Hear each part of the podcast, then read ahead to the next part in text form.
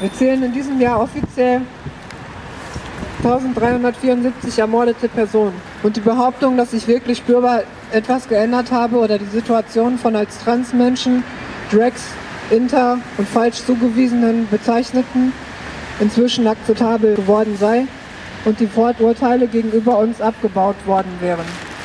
Diese Behauptung wird spätestens beim Verlesen dieser Zahl an Ermordeten in äußerste Zweifel gezogen. Es gibt tausende von Ausreden. Ihr hört einen Redebeitrag von der diesjährigen Kundgebung zum Transgender Day of Remembrance in Berlin. Seit November 1998, als Rita Hester, eine junge schwarze Frau, in den USA ermordet wurde, finden jährlich am 20. November in immer mehr Städten weltweit Gedenk- und Protestveranstaltungen statt. Wie auch im Falle von Rita Hester wurden die wenigsten dieser Verbrechen jemals aufgeklärt und häufig wurde und wird sogar den Opfern eine Mitverantwortung gegeben.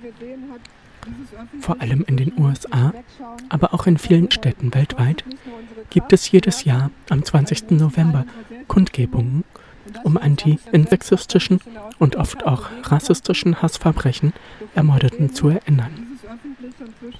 Die meisten dieser Morde gab es auch dieses Jahr wieder in Brasilien, aber auch in der Türkei, Frankreich und den USA gab es Tote. Neben der Kundgebung gab es in Berlin gleichzeitig auch noch einige weitere Veranstaltungen aus diesem Anlass, so dass sich zu der eigentlichen Kundgebung, die im kalten Novemberregen vor dem Brandenburger Tor begann, nur ca. 35 Teilnehmende einfanden. Es wurden Kerzen entzündet und der Redebeitrag, den ihr im Hintergrund hören konnt, vorgetragen.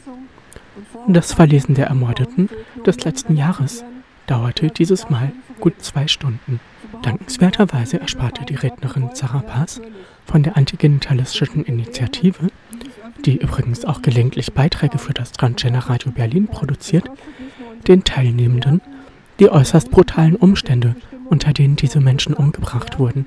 Sie erinnerte aber auch an all die ungenannten Menschen, die keinen anderen Ausweg für sich mehr sahen als Suizid, die nicht in dieser sowieso unvollständigen Statistik auftauchen. Sondern es kostet auch unzählige Menschenleben. Ich möchte heute mit euch nicht nur derer gedenken, die vor verblendeten, hasserfüllten Menschen ermordet wurden und die deshalb auf den Listen des Trans Murder Monitoring Projekts auftauchen, sondern ich möchte euch auch an die vielen Menschen erinnern, die wegen struktureller Gewalt, Ausgrenzung und der Vernichtung ihrer Lebensgrundlagen keinen anderen Ausweg sahen, als sich selbst zu töten. Leider gibt es auch unzählige Strukturen, Gesetze, Verordnungen und Menschen, die uns alle bekämpfen, aussondern und unterdrücken wollen oder so tun, als sei es unmöglich oder das Ende der Welt, wenn man uns als gleichberechtigte Menschen, normale Männer, normale Frauen, normale Transgender, Genderqueers oder anderes, was auch immer jemand von uns eben ist, behandeln würde. Bevor die Namen der Ermordeten verlesen wurden, gab es, zur Erinnerung an die Toten, Live-Musik von Zustand D.